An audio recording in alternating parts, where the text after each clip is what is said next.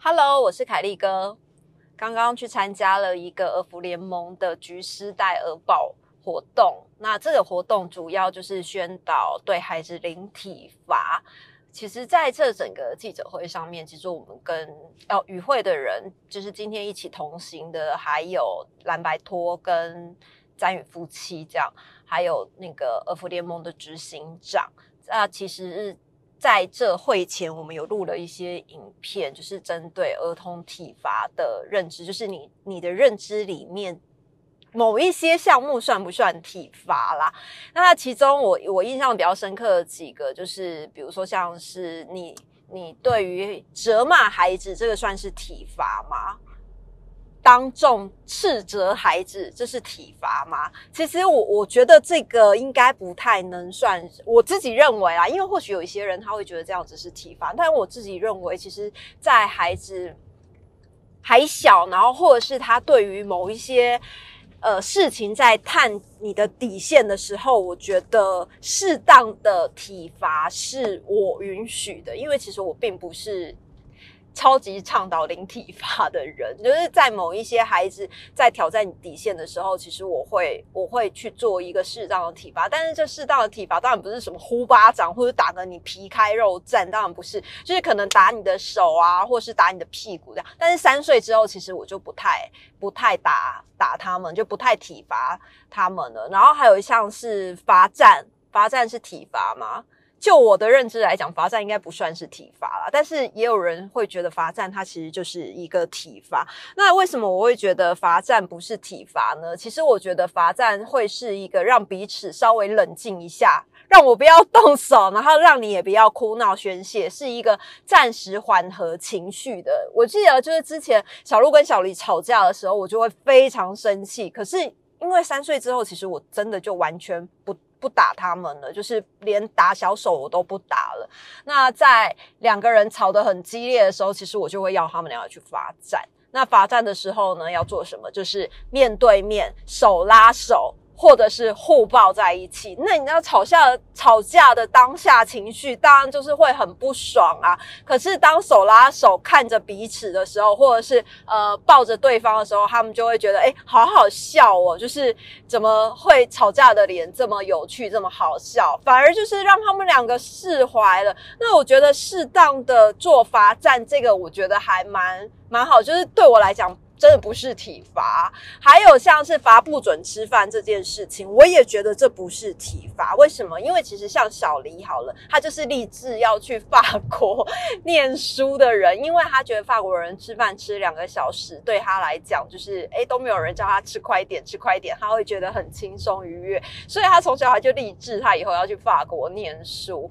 可是啊，你知道吗？他小时候吃饭，他真的是可以吃两个小时，就是含在嘴巴里面。那我个人就是会觉得，你吃饭你就是快点吃，不然你就是蛀牙。所以我曾经要训练他，就是可以缩短吃饭的时间。我会规定他，假设一个小时内你要吃完，那你吃完的，你如果一个小时内没有吃完，我就当你是饱了。我就会把餐点收起来。下一餐你饿的时候呢，你自然就会觉得啊，那我要吃快一点，这样子就是我我要快点把这件事吃完。我是为了训练他，其实这应该也不能算是体罚吧，我个人觉得啦。好了，但是还是有人会觉得这个其实就是体罚，就是要提倡爱的教育。那我也不能说其实爱的教育不好，只是还是要针对孩子各个。不同的个性，然后去做不一样的处理。像小鹿，他可能就会觉得，哎，长得听，那他当然就是我也不会没事去揍他，或者把他餐点收走，因为你知道他是可以把自己的那个。时间范围里面把自己的事情做好，但是小黎他就会玩心比较重，又会比较淘气一点。有的时候我觉得他是要在试探你的底线，所以我就必须得给他有一个游戏的规则，在这个规则里面，你必须要做好你的事情。如果没有的话，就可能我会把你的东西收走，因为代表你不饿嘛。那其实吃饱就好了，就代表你已经饱了，你才有余力去做别的事情。那其实我我自己今天抽到的一个题目，我觉得还蛮有趣。他说，如果你在公共场合里面，就是看到父母就是大声的斥责那个孩子，就别人哦斥责那个孩子的时候，你会怎么样？那我我自己其实，在这样的场景啊，通常我就是会等着看戏。其实每个人都是啊，包括你去带孩子去打预防针，你孩子哭个稀里哗啦，整间医院都是孩子声音的时候呢。你觉得别人会看你孩子吗？当然是看你父母啊，看你父母会怎么对待那个失控的孩子。我觉得大家就是抱着看戏的心情，其实我自己也是啊。所以我每次去医院的时候啊，就是小小孩如果他们去打预防针，我就把自己打扮得很美，因为以前进医院还不用戴口罩，所以大家都都看得到你的脸，这样，所以你就把自己打扮得美一点。当别人看你的时候，你至少就是可以温柔坚定的告诉你孩子不要再哭了。请你不要再哭了，就是我还是会带着这样子的语气，就是要把自己打扮的美。那你知道，在如果在公园看到那种失控的爸妈，其实我大部分就是抱着观察嘛，讲好听是观察，讲难听就是等着看他要怎么处理那孩子啊。其实每个人的心态都是一样的。那你知道，那孩子在哭闹，其实其实有一半是因为要。当下你有其他人嘛？那你有其他人的时候，你就会觉得你爸妈不会俩公，就会对于你的要求会稍微的予取予求这样子，因为他也是想说当下有其他人，爸妈应该不会失控。但是当你爸妈在在众人面前失控的时候，我觉得那就是一发不可收拾。如果这个时候我是旁观者，我还过去跟那妈妈或那爸爸说：“哎，请你不要这样子对你的孩子。”他可能会转过来：“我的孩子干你屁事啊！”就是你知道吗？更小灯修皮应该会差不多是这种状况收尾，然后到最后搞得很尴尬。所以如果在公共场合看到这样，我大概就是在旁边观察，除非他真的。动手了，就是他可能把那孩子揍得乱七八糟，可能就是会赶快过去帮忙，或者是假设在搭捷运好了，那你可能也可以请站务人员帮忙。但是站务人员会管这种事吗？我也不知道哎，还是应该要扣警察，好像也不用到这么大条吧。那你知道，因为其实大人在情绪失控的时候，大概就跟小孩子是一模一样的，就是也是会会觉得很丢脸，这样你孩子让你丢脸，然后你还过去让他更丢脸。所以爸爸妈妈要管控好 自自己的情绪。那我自己呢？其实小黎他就是从小是一个还蛮失控的孩子，也不能说失控啊，他就就是随时随地都要做自己，不管在什么地方都要做自己。那他之前曾经在巴黎的地地铁站失控，他就躺在地上，他哇哇哇大哭这样子。然后还有一次是在机场，然后。因为在巴黎地铁站那一次他还小，就是真的还小，他自己都忘记了。后来有一次是大概六呃七岁七岁还八岁左右吧，他是在日本的一个机场。那一天我们是滑雪完，然后准备要返返回台湾，我们就在机场的候机室，就是在等待的时候，他不知道为了一点什么小事情就失控，他就坐在地上嚎啕大哭，哭到就好像。哭到真的很像我很抱歉你什么东西一样，你知道，就是他就是故意嚎啕大哭。那我就走过去啊，我就把他抱起来，就是公主抱那样，就把他抱起来。抱起来之后，我就把他抱到厕所去冷静。因为这一招我觉得很好用，是因为在厕所的密闭空间只有你跟我两个人。你要宣泄情绪可以，我可以等你。你不要在外面表演给别人看，搞得我也很尴尬。在厕所里面呢，我等你冷静之后，我们再来沟通，你到底怎么了？就我也没有在外面问他，你知道他在失控的时候，你一直问他你怎么了？你怎么了？最好是他会回答你，所以我就把他带到厕所去。叫带到厕所去，不用不用三分钟，他就立刻停止哭了，因为没有人了嘛，他就停止哭了。然后换一个环境，冷静下来了，你再问他你到底怎么了？然后后来就是洗把脸就出来。我觉得这一招真的非常好用，因为之前他在飞机上面也快要失控的时候，我也是直接带他到。飞机上的厕所，就让他是在一一个狭小密闭的空间里面跟我面对面，然后把他的需求表达完。我觉得这一招其实也可以给在外面孩子失控的爸爸妈妈，你就是把他们带到一个狭小的空间里面，不管是育儿室或者是那个厕所，因为我觉得厕所真的是最方便又最好用的啦。那你就是在那边等他哭，哭完冷静了，冷静了就是沟通，沟通完就没事了。千万不要在公共场合当一个失控的父母，因为我觉得那个失控的父母啊，怎么样就是会很不好看，因为你也知道大家都都想要看戏这样子。还有像是我刚刚讲的，就是当众斥责这件事，当众斥责啊。我觉得像是手扶梯，像小黎有一阵子他就非常的想要玩手扶梯，而且是逆向手扶梯。那我我就会告诉他说：“你这样子别人也会受伤，你也会受伤。”可是他就是不会听啊！每一次到大卖场或百货公司有手扶梯，他就是想要这样子玩。后来我就会温柔且坚定的告诉他，我声音真的还是凶的，但是我不会很大声，我就是会稍微用比较严厉的口气说。请你不要这样。就你，你平常你可以跟你的孩子当朋友，你可以嘻嘻哈哈。可是当遇到一些就是你真的是需要喝止的事情的时候，也不要在公共场合就是失控的大叫，你非要这样。就是你知道这样子的话，大家都会看着你。你就是用温柔且坚定的语气告诉他，请你不要这样，别人会受伤。那通常我的孩子大概都知道，我的语气在变的时候，其实下一秒大概就会。爆炸这样，所以他们就会适可而止，就是他知道你你这样子做是危险的，你爸爸妈妈会担心，所以他们就会停止这样子的行为。那我觉得当众喝止这件事情，可以是低声严厉的，而不是高调然后大吼“你不要这样呢”。对啊，除非你也想当成别人的那个标靶，就是你一吼，别人都会在看你，那你就小声的说，请你不要这样。其实效果。不一定会比较差，因为当你低声浅就是比较坚定的口吻在讲的时候，其实孩子都懂。尤其是像我孩子现在比较大了，一个一个十一岁，一个九岁，对啊，就是其实他们都都能了解，就是什么东西，其实哎，妈妈好像有一点在生气了，就是。已经不需要到大吼大叫才是代表生气。那体罚部分还有像是哦，对，当当众喝止这件事情，其实我还有一个要分享，就是像那个池塘边这件事，因为你可能小孩你就会想要玩水，想要干嘛，但是因为池塘有的时候你可能会是生。就是会比较深，或是孩子可能一不注意就跌进去干嘛？所以我通常都会再三的跟他们说：，哎，那个池塘边，如果你必须要去喂鱼，或者是你想要捞里面的，比如说蝌蚪啊，或者是水浮萍等等的，一定要有大人在身边。一定要有大人在身边，就是你有的时候再三告诫，他们在当下玩疯的时候，不见得会把你的话当成那个心里面记住的事，一定都是耳边风啊。所以你盯着看之外呢，其实有一些适当的呵止，我觉得这并不能说是体罚的一种。但是我觉得，呃，因为今天。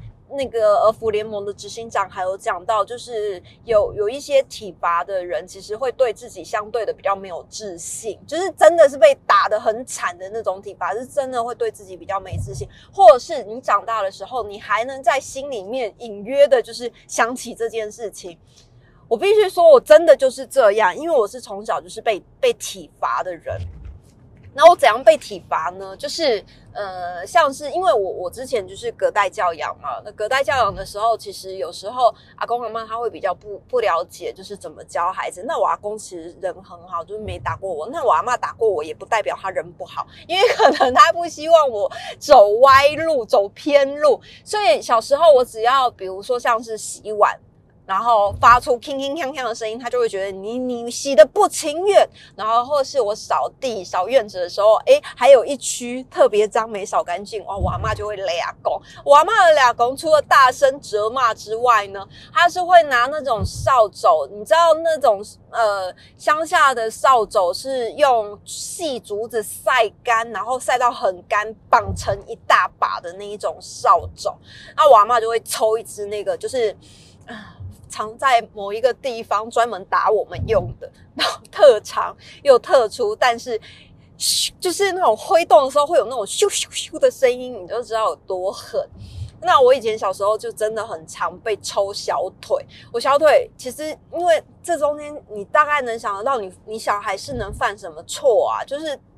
可能碗没洗干净，或地没扫干净，或者是我阿妈很不喜欢我跟我同学一起出去。小学四年级的时候，她很不喜欢我去同学家，也不喜欢我跟同学一起出去。如果我偷偷去回家，就是她就是会拿拿那个扫帚打我。那那个扫帚呢，再加上它的重力加速度呢，哇塞，咻下来啊！我的那个皮呀就会裂开，然后就会渗血，所以我小时候很长，就是小腿整个全部被打到，全部都是红红的，没有流血，也是那种一条一条红红的，然后但是通常都会伴着干掉的血，就是那种干枯凝固的血，这样一条一条在小腿，所以我小学几乎都是穿长筒袜上学。就你这让同学看，你也觉得很不好意思。哎，你一定是做了什么坏事才会被打成这样。那你知道我小时候因为真的很穷，所以那个长筒袜你都已经洗到有一点变成灰色就算了。长筒袜不是应该要束住膝盖下方那个小腿小腿的地方吗？但是因为就是真的穿太久了，所以我的那个松紧带也松了。松了之后呢，我就没有办法，我就。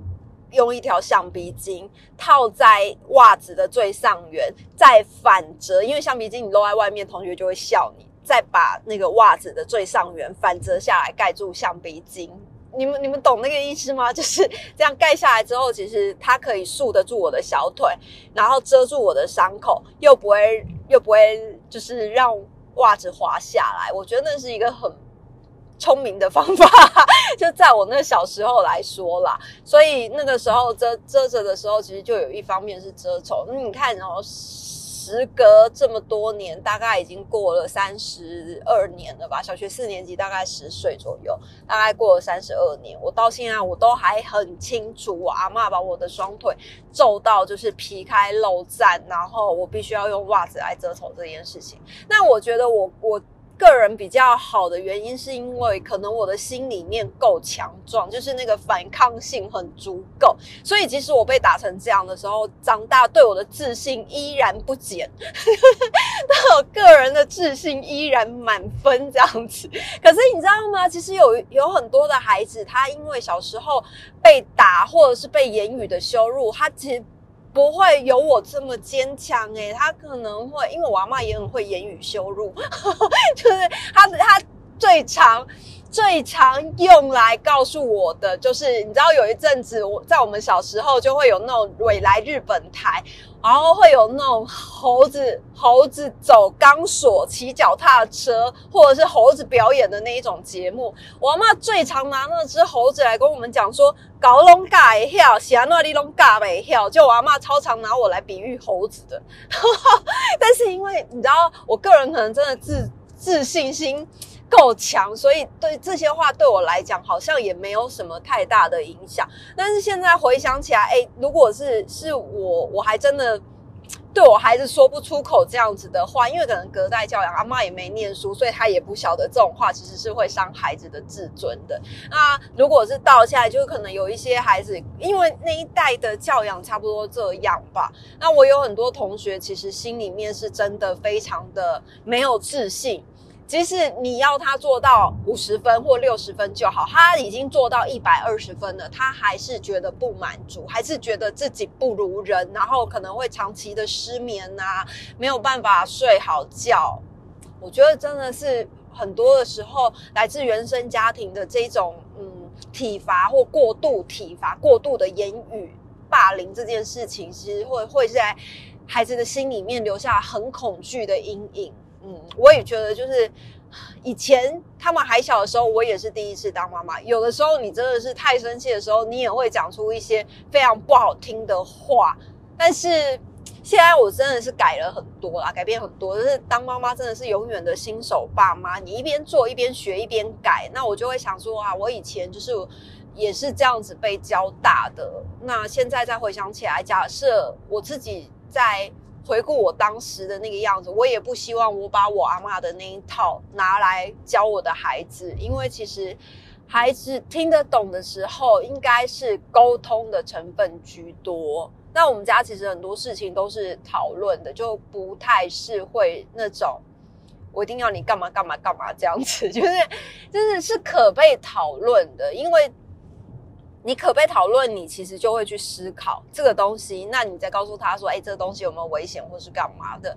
他们其实也会比较谨慎，因为毕竟是你自己做的决定嘛，所以你就会比较谨慎一点点，就是。对于自己的决定，所以体罚这件事情，我觉得真的还是要看孩子的个性的问题。你知道我们在住院的时候，隔壁床就住了一个宝宝，然后那个宝宝我觉得很有趣，因为那妈妈真的很可爱，然后那爸爸是偶尔来，那妈妈主要就是照顾者，跟他们家另外一个。阿姨是照顾者啊，有一天晚上啊，就是那个宝宝可能就是需求高需求宝宝，那因为也年纪还小，那可能对来帮忙的阿姨也不熟，这样子就会一直黏着妈妈。那妈妈又很客气，她想要去洗澡，宝宝在外面哭可能会吵到我们，她就赶快洗一洗，洗到一半，然后头都还是湿的，就冲出来，然后安抚她的宝宝。啊，在安抚她的宝宝的时候，我就听见她说：“什么爱的教育都是假的。”都是假的！